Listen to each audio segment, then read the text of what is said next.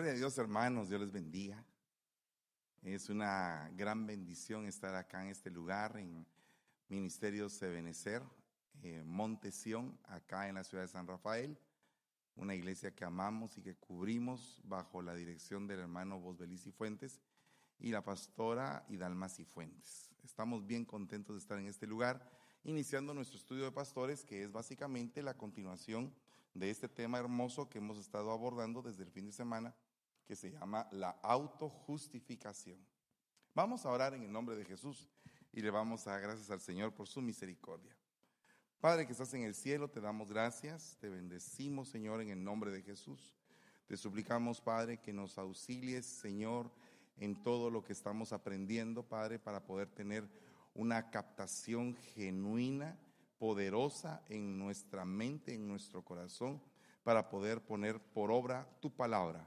Te damos gracias en el nombre maravilloso de Jesús y te bendecimos en todo momento, Señor. Amén y amén. Denle un aplauso fuerte al Señor.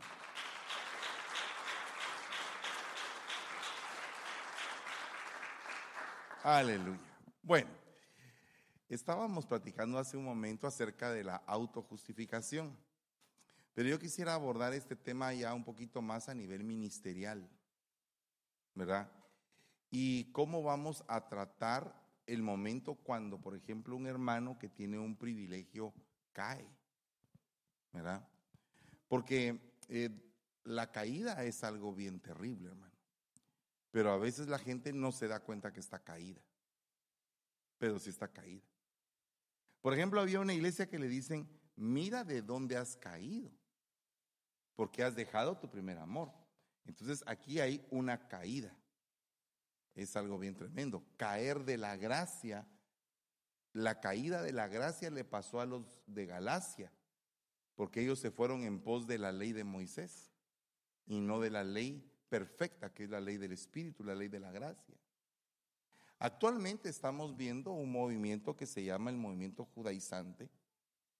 Y entonces ahora resulta que la gente que está siendo seducida eh, de ese movimiento están queriendo volver al cumplimiento de la ley de Moisés.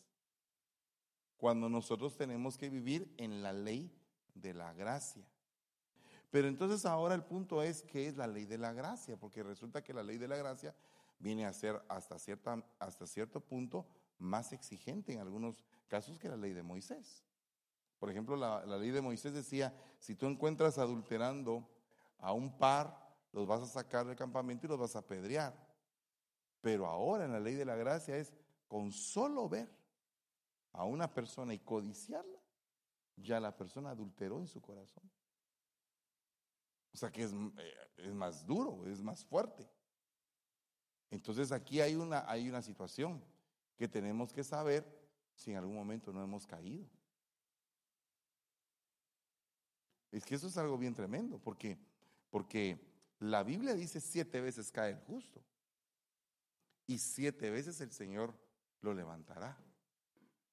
Pero este siete, si la Biblia habla de que el, número siete es un número de perfección, ¿verdad?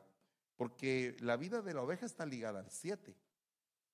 Una de las cosas que aprendí fue que la oveja, cuando está siendo criada en el vientre de, de, la, de la madre oveja, eh, se forma en 147 días. Y 147 días es 21 por 7.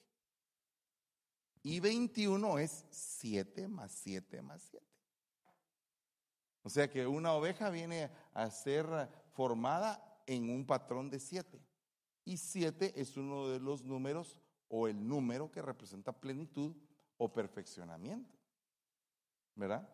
Entonces ahora dice que si el justo cae siete veces, esa caída vendría a ser, a mi criterio, es todas las caídas, representaría las caídas que el justo tiene para llegar al nivel que Dios lo quiere llevar. Lo voy a decir de esta forma, los fracasos que tú has vivido, que yo he vivido, e, e, el, el momento en el cual dices, esto no me salió bien, cometí un grave error y estás totalmente compungido y, y, sufriendo, porque el problema de la caída es que también sufres las consecuencias. Y no me estoy refiriendo solamente a una caída por pecado, aunque desde ya una persona que no ama ya está en pecado. La Biblia lo dice en el libro de Juan, en una de las epístolas de Juan, el que no ama a su hermano. Wow, delicado. ¿Verdad? Y entonces, al decir a su hermano, no sé si a usted le ha costado amar a sus hermanos. No, no, no me refiero a los de aquí. A los hermanos espirituales, no, a los biológicos. No tiene en su casa, si usted tuvo una familia numerosa, un su hermanito que le saca uno las canas. ¿Verdad?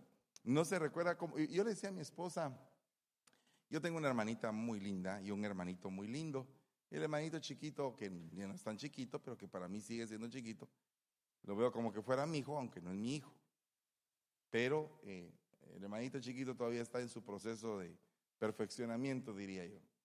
Pero con la hermanita pequeña, con eh, Drusila, eh, ayer estaba diciendo a mi esposa, mira vos, le decía, fíjate que nosotros nos pateábamos, nos pescábamos, jugábamos luchitas y a veces como que como yo le ganaba a ella porque era mayor, de repente aquella se encendía y cuando ya sentía que no podía conmigo, me pegaba de verdad. Ya no era, ya, no era juguete, ¿verdad? Eh, me cuerearon por culpa de ella varias veces. Bueno, no varias veces, pero las veces que lo hicieron fue, fue tremendo.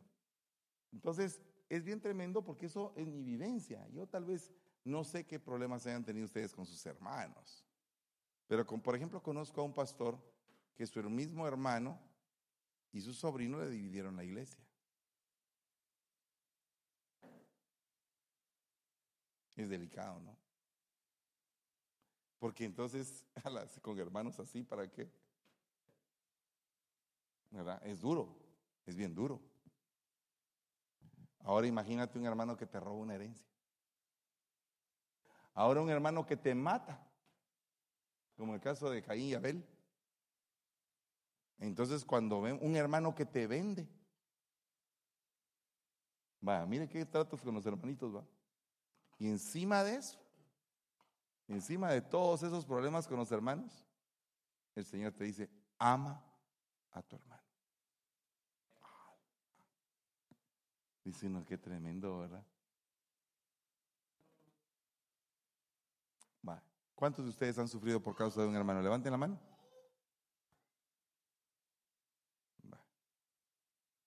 Han sufrido por causa de un hermano. ¿Y será que ese hermano o sus hermanos han sufrido por causa de ustedes?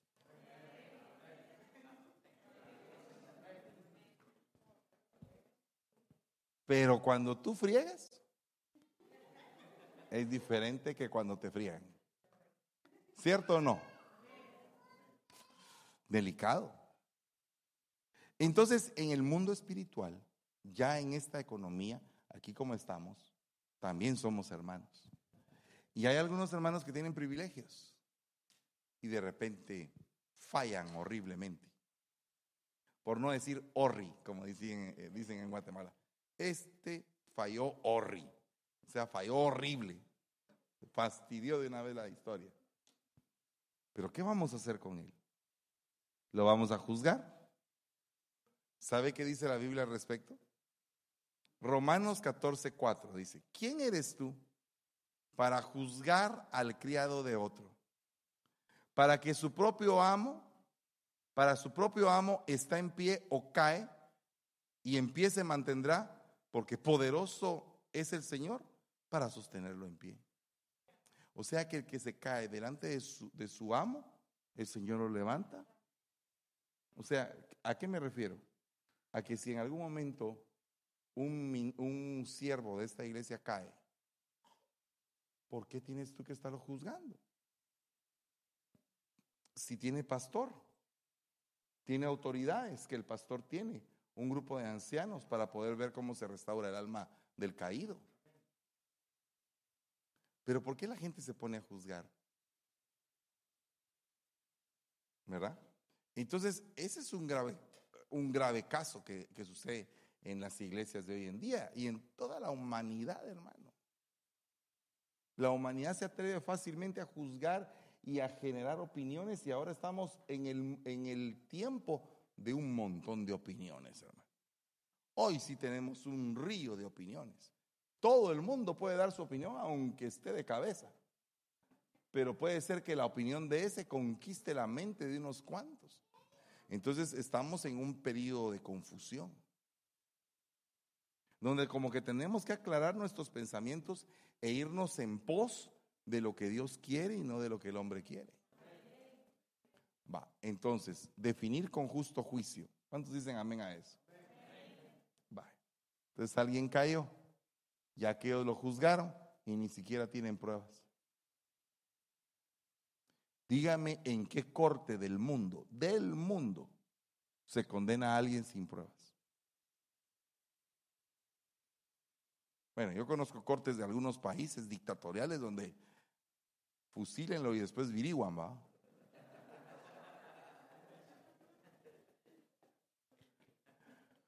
Pero digamos que en un régimen donde supuestamente hay leyes, pues entonces tendría que haber un justo juicio. Y la persona tendría que ser vencida en juicio para declarársele culpable. Por eso es que cuando alguien agarra, se presume. Ah, es diferente. Es presuntuoso el caso. O sea, se presume que algo pasó. ¿Y por qué en la iglesia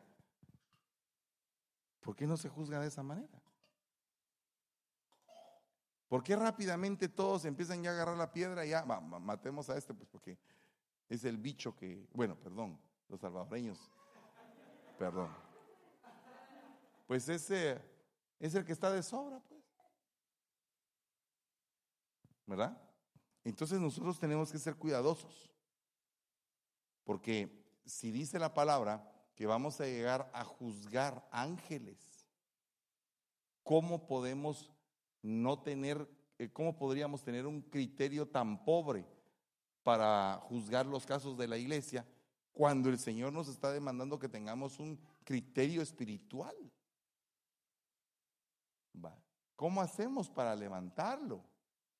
Es que no es solamente de juzgarlo y condenarlo. ¿Cómo hacemos? ¿Cómo hacemos para que se restaure y cambie? Entonces vea lo que dice.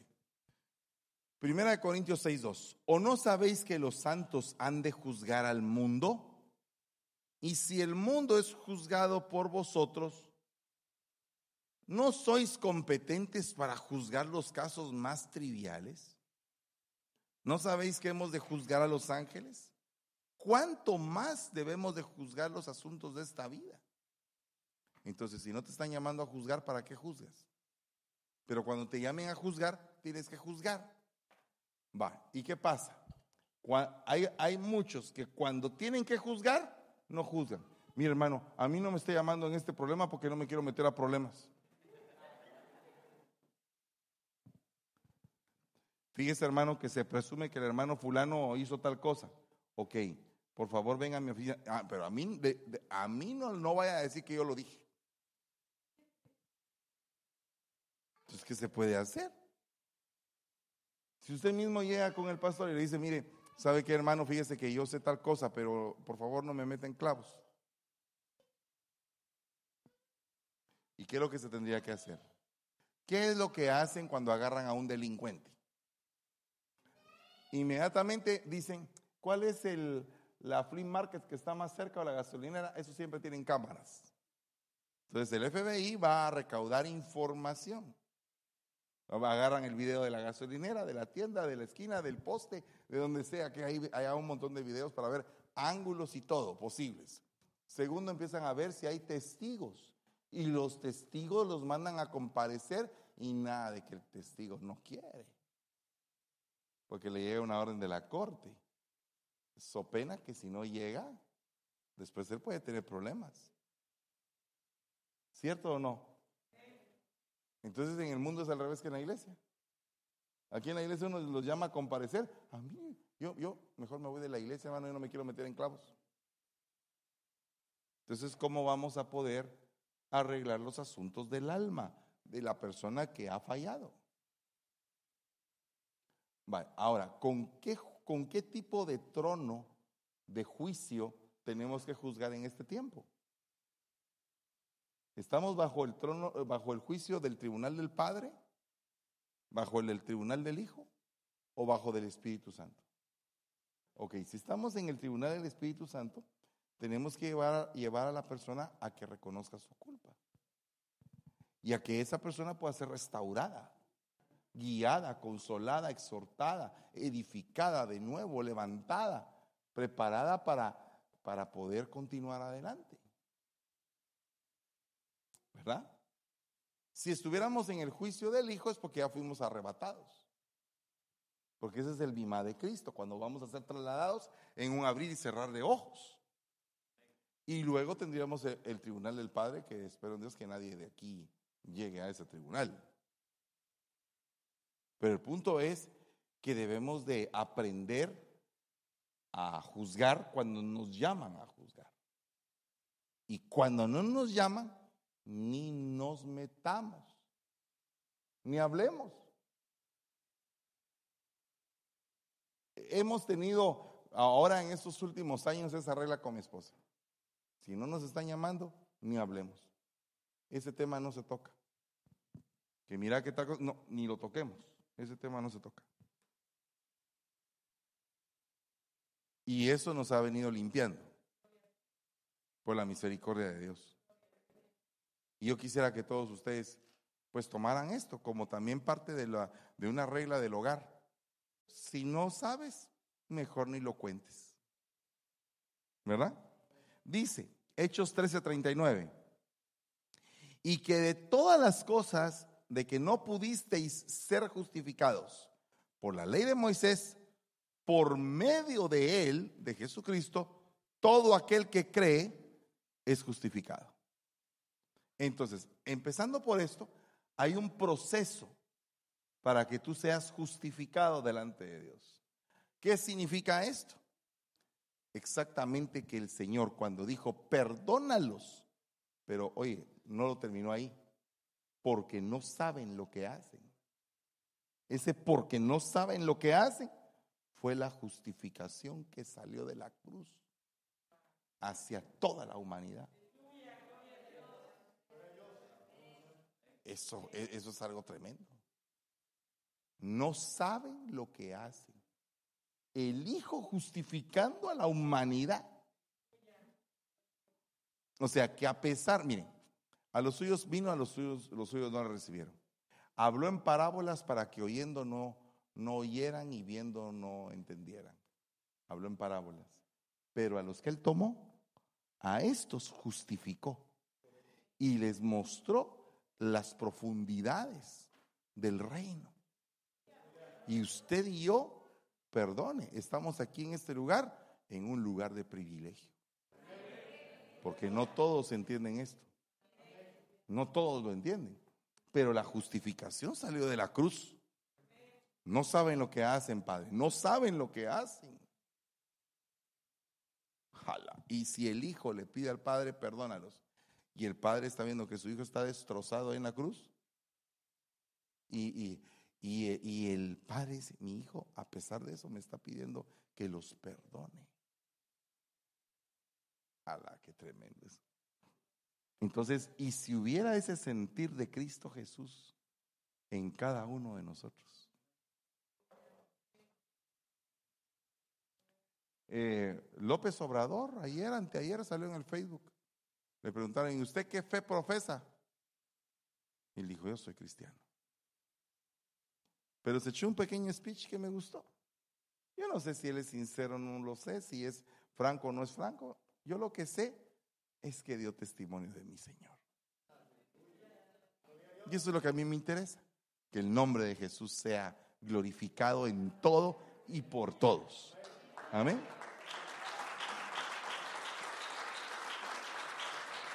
Entonces él dijo algo bien tremendo. Dijo, yo soy seguidor de Jesucristo. Lo dijo en el Facebook. Y sigo sus enseñanzas. Y eh, así como él amó a los pobres, pues yo también quiero amar a los pobres. Así como él se preocupó por los necesitados, pues yo creo que si todos seguiríamos su ejemplo, el mundo sería distinto. Entonces ahora imagínense que en nosotros entra ese poder para perdonar como Él perdonó. Bueno, definitivamente es como que un imposible en nuestra carne, pero muy posible en el poder del Espíritu Santo, porque para eso fue dejado. Entonces, mire, hay que perdonar. ¿Verdad que hay que perdonar? Porque no sabe la gente lo que hace. Y cuando saben, hermano,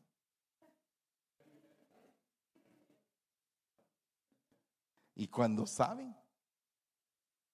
Pero ¿qué tipo de sabiduría es esa? Esa palabra saber. ¿A qué dimensión está hablando el Señor? ¿Cree usted que los fariseos no sabían que, que estaban crucificando a un inocente? ¿Sabían o no sabían? Entonces, ¿por qué él dijo que no sabía?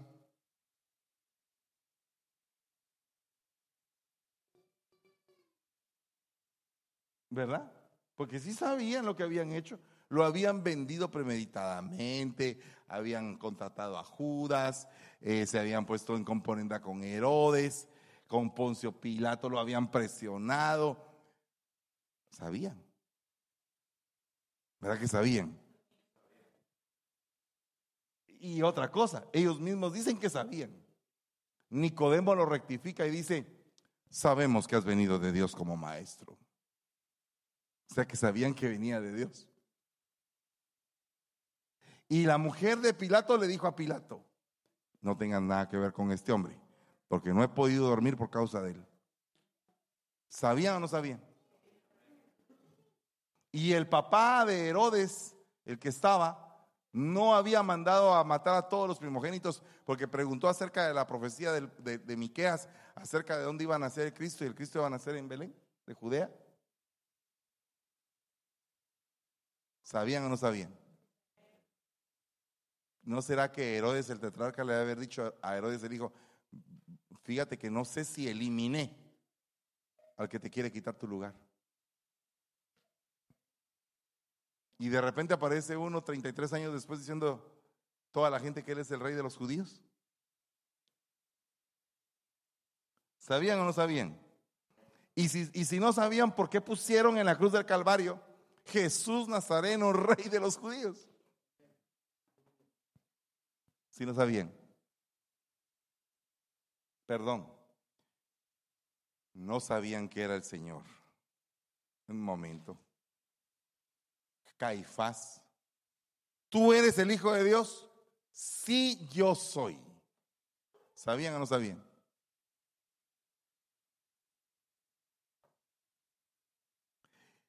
Y en la escritura, en, el, en lo que pusieron en, el, en la cruz que clavaron, ahí estaba el tetragramatrón. Yeshua Hanatzari Bumelech Jai de Judín. Y-H-W-H. ¿Estaba puesto ahí? ¿Sabían? ¿Sabía el ladrón que estaba a la par? No le dijo, Señor, cuando tú vengas en tu reino, acuérdate de mí. Sabía, ¿verdad? Aunque era ladrón. Y entonces, ¿por qué el Señor dijo que no sabían? ¿Se da usted cuenta el proceso, el poder de la justificación? Véalo con su hijo. Le compró usted algo, lo que usted quiera, un perfume caro. Y de repente se le cae en las manos y ¡pac! Y el papá inmediatamente. Sí, que no sé qué. No, no, no, tranquilo, le dice. Tranquilo, es que se le aflojó de las manos, pobrecito, no sabía. Y el papá que estaba bravo dice, ¿o no? Eso se llama justificar. Justificar. Entonces, no sabían, sí sabían, sí sabían. Pero esas palabras como que entran en las dimensiones espirituales. Y está como que avergonzando al diablo, al fiscal. Es como cuando el fiscal dice, no, que este es, este es un asesino y este es aquí. El abogado dice, no, él no sabía. Tremendo, ¿verdad? Entonces, fíjese, aquí hay un punto bien delicado. Volvamos al guasón. ¿Se recuerda cómo empezamos con el guasón? ¿verdad? ¿Culpable o inocente? El guasón. Nunca he visto la película, hermano. Ok, si una persona la hacen mala, pero no era mala, entre comillas, ¿es culpable o es inocente?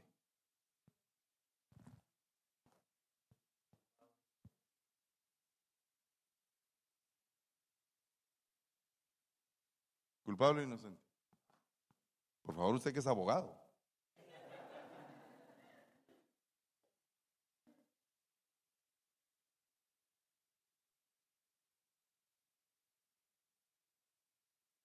Si una persona, perdón, entra a un lugar resentido social y le pega un par de plomazos a un, a un hombre que está por ahí, lo mata, ¿es culpable o es inocente?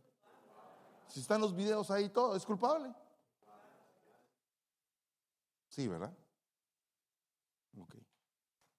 Pero si este hombre llega con Jesús, Jesús lo justifica. Pero si este hombre llega con los hombres,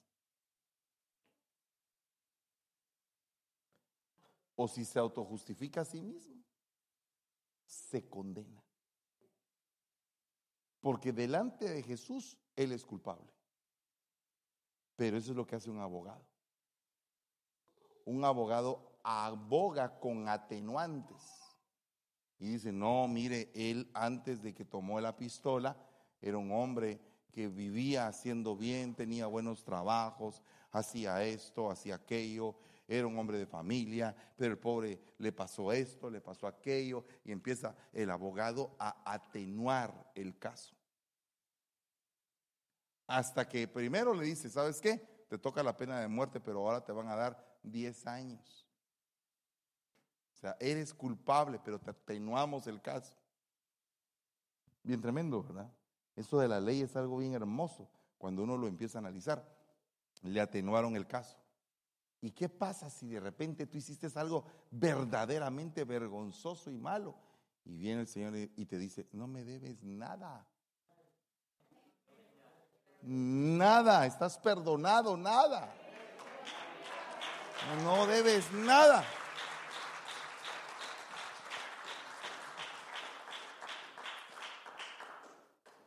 Dios mío, eso es ser uno justificado.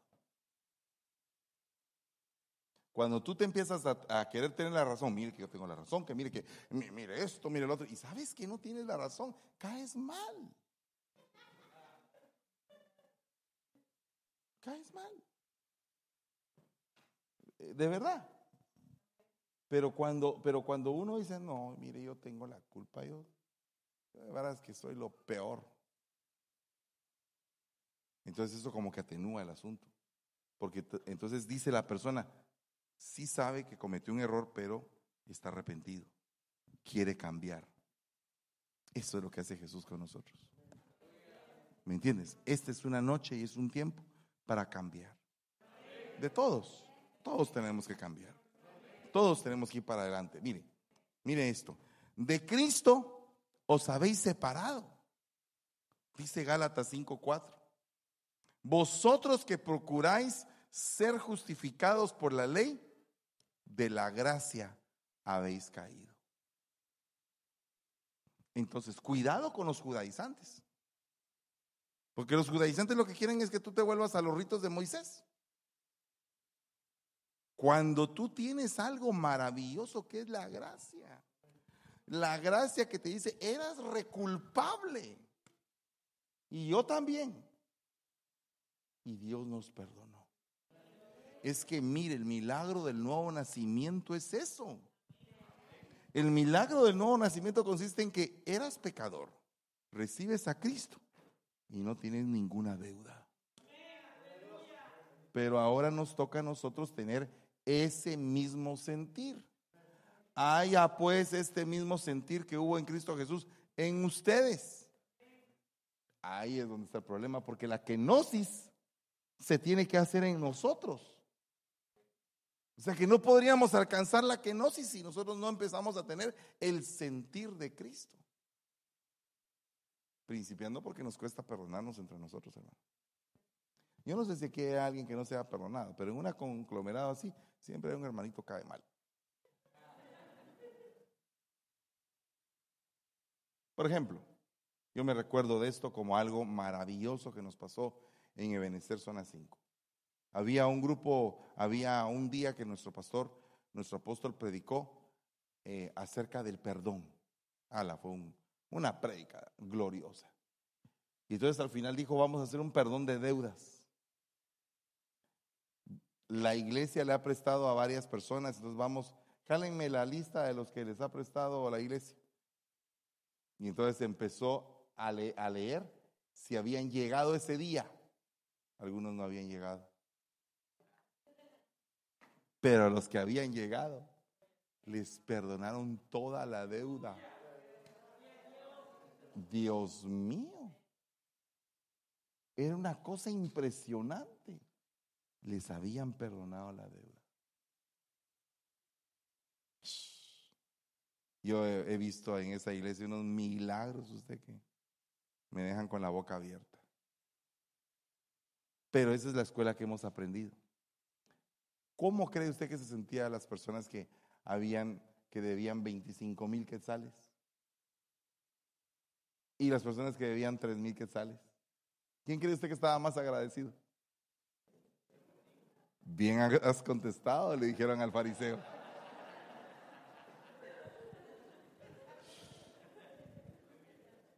¿Verdad? Y entonces ahora cuánto te han perdonado a ti para que tú estés en esta, en esta gloriosa y bendecida congregación.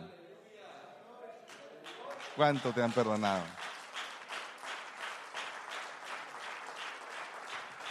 ¿Serías capaz, si tú has sido perdonado, de dejar entrar en esta iglesia a alguien que viene pero de las profundidades del, del más duro y cenagoso lodo y que tú tengas la capacidad de no juzgarlo cuando entre.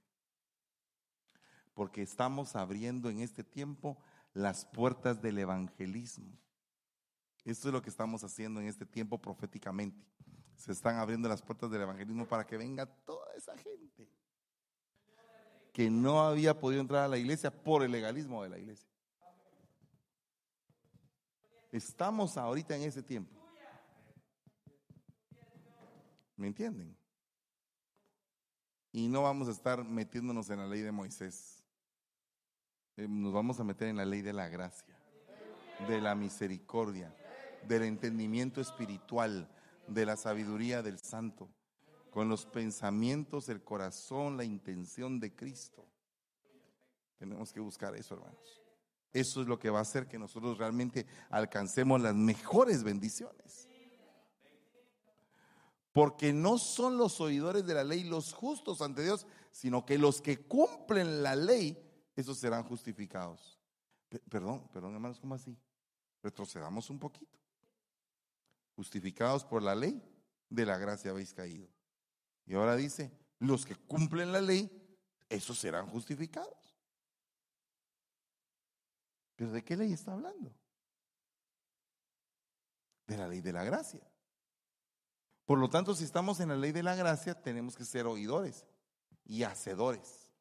No oidores olvidadizos, sino hacedores eficaces para cumplir con la palabra del Señor. Entonces, ¿cuántas prédicas has oído? ¿Y cuántas prédicas has puesto en práctica? Dios mío, Señor, ayúdanos, Padre. Has, pasado, has tenido una prédica donde tú sabes que te han cuadrado, que casi solo el nombre faltaba que dijeran. Esas prédicas sospechosas que la persona dice, a mi pastor le dijeron algo. Alguien le habló de mí. Mire, usted nunca ha visto que después al final del culto, como que a veces se acercan algunas, después de, una de esas prédicas así cuadradoras, ¿verdad? De esas desparasitantes. De las, de las, de las prédicas desparasitadoras, ¿verdad? Entonces, eh, ya la persona que se siente así, voy a ver si mi pastor no está enojado conmigo, porque yo creo que le hablaron mal de mí. Y se acercan al pastor, ¿qué tal, hermano? Hola, amigo, ¿cómo estás? Entonces fue el Espíritu Santo.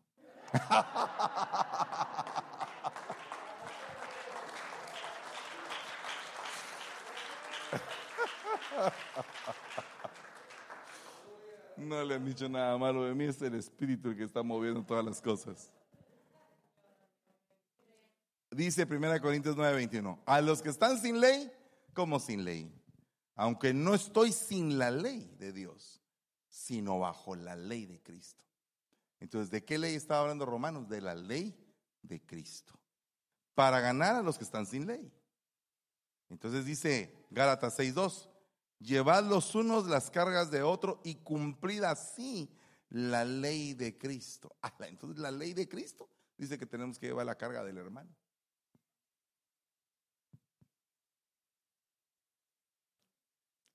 Si de veras aplicáramos las cosas. No podemos ni siquiera llevar la carga de la esposa o del esposo.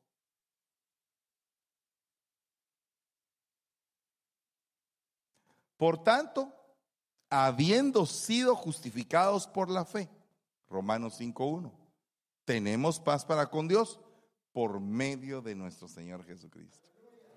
Entonces, ¿cómo puedes tú ser justificado? Creyendo, teniendo fe que el Señor es poderoso y que te ha limpiado de todos tus pecados y que te sigue limpiando con su sangre preciosa hasta terminar en ti la buena obra. Eso es tener fe.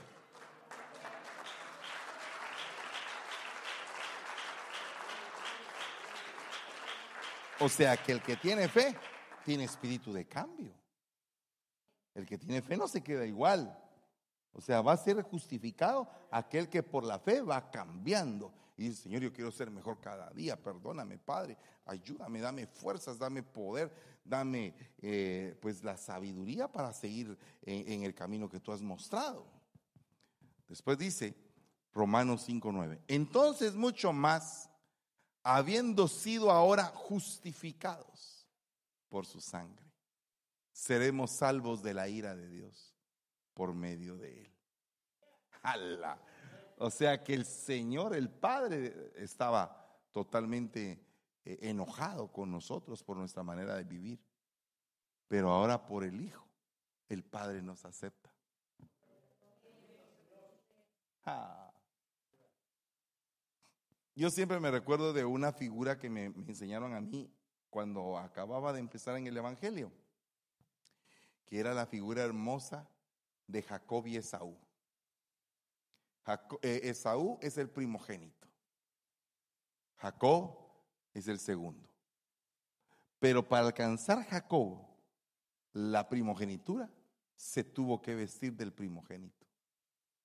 Entonces nos contaban aquel entonces que nosotros como jacobitas teníamos que vestirnos de Cristo para podernos presentar ante el Padre. Y que el Padre dijera, mm, esta es la voz sinvergüenza del Fernando. Pero la vestidura y el olor de mi hijo lo voy a bendecir.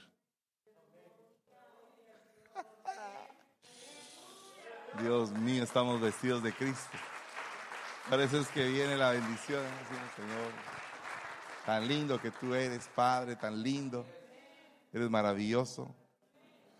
¿Por qué eres maravilloso? Porque nos perdonaste.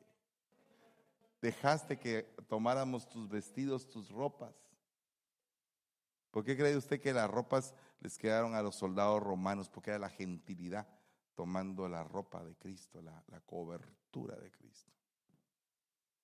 Tremendo. Eso es otro punto, porque los romanos eran politeístas. ¿Qué dijo el centurión romano? En verdad, este era un hombre justo. Dio testimonio. Creo que en otro evangelio, no estoy seguro, dice, en verdad, este era el Hijo de Dios. Como quien dice, matamos al Hijo de Dios. ¿Qué, qué, haber pensado ese hombre? ¿Qué? Un error. Mira, voy a, voy a situarlo en este punto. Eh, los romanos tenían la creencia eh, muy parecida a los griegos. Eran politeístas y sabían de que venían dioses a la tierra y que visitaban en algún momento los dioses a la tierra. Ese, ese centurión romano cuando dijo, en verdad matamos al Hijo de Dios, ese hombre le ha de haber caído en su manera de pensar y de tener su vida una desesperanza terrible. Como que él haber pensado, ahora qué nos espera. Y yo creo que si nosotros, la humanidad, se aleja de Cristo aún más, ¿qué nos espera? ¿Me entiende? ¿Qué nos espera? Si tú te alejas de Cristo en tu casita, ¿qué te espera? Con un poquito que te desvíes de la voluntad de Dios en tu casa, que son cuatro pelones. Con un poquito ya la cosa se pone desordenada. Yo no sé si a ti te ha pasado eso. Pero yo le pido al Señor, Señor, por favor, ten misericordia de nosotros cuatro. Porque con un poquito ya las cosas pueden cambiar. Entonces tenemos que estar metidos en el Señor. Justificados, ¿por qué? Por su sangre preciosa. Vaya, ya voy a terminar. No se preocupe. ¿Cuánto falta?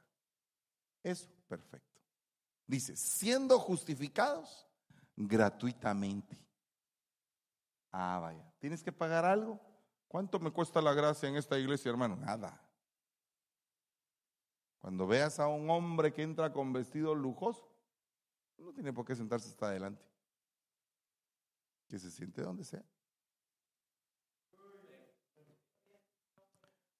Eso dice Santiago, ¿no?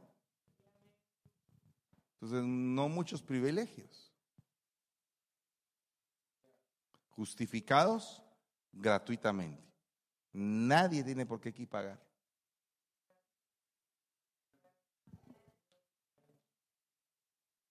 Y esto erais algunos de vosotros, pero fuisteis lavados, pero fuisteis santificados, pero fuisteis justificados en el nombre del Señor Jesucristo y en el Espíritu de nuestro Dios. Lavados, santificados y justificados. O sea, lavamiento y santidad van de la mano de la justificación. O sea, no puedes decir, yo estoy justificado y hago lo que se me da la gana, como lo decía aquel de la supergracia allá en Miami, ¿verdad? Ah, pequemos. Y, entonces pequemos para que la gracia abunde. No, no, pecado es pecado. Y si tú quieres ser justificado, tienes que pasar un proceso de lavatorio y de santificación.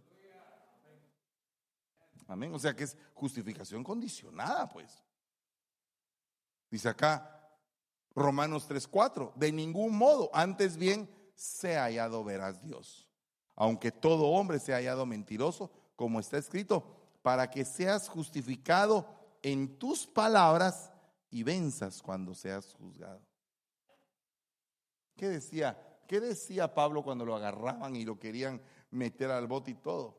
Yo por la causa de la predicación de mi Dios estoy en cadenas. Entonces, si a ti te toca sufrir por causa de tu Dios, dale bendita gloria a Dios. Y no estés pensando que tienes que ser una iglesia acomodada, sino que hay iglesias sufrientes en diferentes lugares de la tierra. Ahí tenemos nosotros iglesias en India que perdieron a sus pastores. 40 pastores se murieron con el COVID. Entonces tenemos que ser cuidadosos, porque, porque ah, tenemos que ser justificados.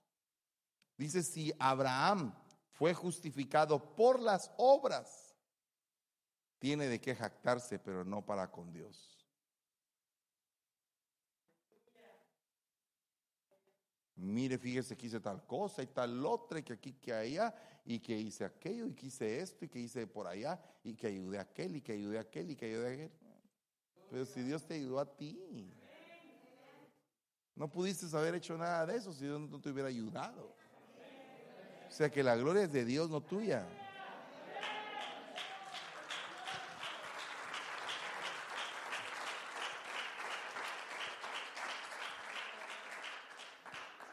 Vosotros veis que el hombre es justificado por las obras y no solo por la fe. O sea que una persona puede decir, tengo fe, tengo fe y voy a ser justificado por la fe.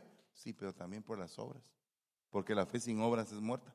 O sea que tú puedes decir, tengo fe, tengo fe, pero no ayudas a nadie, no crees en nadie, no, no, no quieres apoyar y llevar las cargas de los demás. Entonces, perdóname, pero tu fe es vana. Porque si tienes fe, tienes que darle testimonio a la gente de tu fe con tus obras. Y dice, no fue justificado por las obras Abraham, nuestro padre, cuando ofreció a Isaac, su hijo, sobre el altar. O sea que la ofrenda, hay ofrenda que justifica. ¿Y cuál es la ofrenda que justifica los pecados del mundo? Cuando el Padre entregó a su Hijo como una ofrenda para que el mundo fuera salvo por él. Esa fue la gran obra que hizo Abraham. Eso fue lo que hizo Abraham. Dijo, voy a entregar a mi hijo, al único que tengo. Tenía a Ismael, pero al único que tengo bajo la ley de Dios, porque el otro no estaba bajo la ley de Dios. Entonces, ¿cómo son tus obras? ¿Y qué pasa con aquel que dice, no, que para qué ofrendar, que para qué esto, que para qué? Y, y ya solo con eso, ya está fuera del parámetro divino. Porque Dios, el Padre, ofrendó a su Hijo. Entonces, toda la vida le cambió a Abraham cuando por las obras, por sus obras, entregó a Isaac. Concluyamos, el hombre es justificado por la fe aparte de las obras de la ley. Entonces, dice aquí Romanos 1:16, porque no me avergüenzo del Evangelio porque es poder de Dios para salvación de todo aquel que cree. Al judío primeramente y también al griego, porque en el Evangelio, en las buenas nuevas, la justicia de Dios se revela por fe y para fe. Como está escrito, el justo por la fe vivirá. Entonces esta es una congregación de justos. Y yo vengo a bendecirlos en el nombre de Jesús Padre que estás en el cielo, te ruego, Señor, que podamos presentarnos delante de ti el día de hoy, reconociéndonos como necesitados, como personas, Señor, que hemos fallado en el camino muchas veces. Pero te ruego, Padre, que tú que has empezado la buena obra, la termines en nosotros tal como lo dice tu palabra. Porque creemos que por el justo nosotros somos justificados. Y el justo por la fe vivirá. Señor, declaramos vida en esta congregación y sellamos todo esto con una unción apostólica, profética, evangelística, pastoral y magistral en el nombre de Jesús. Gracias te damos, Señor. Amén y amén. Denle un fuerte aplauso al Rey de la Gloria.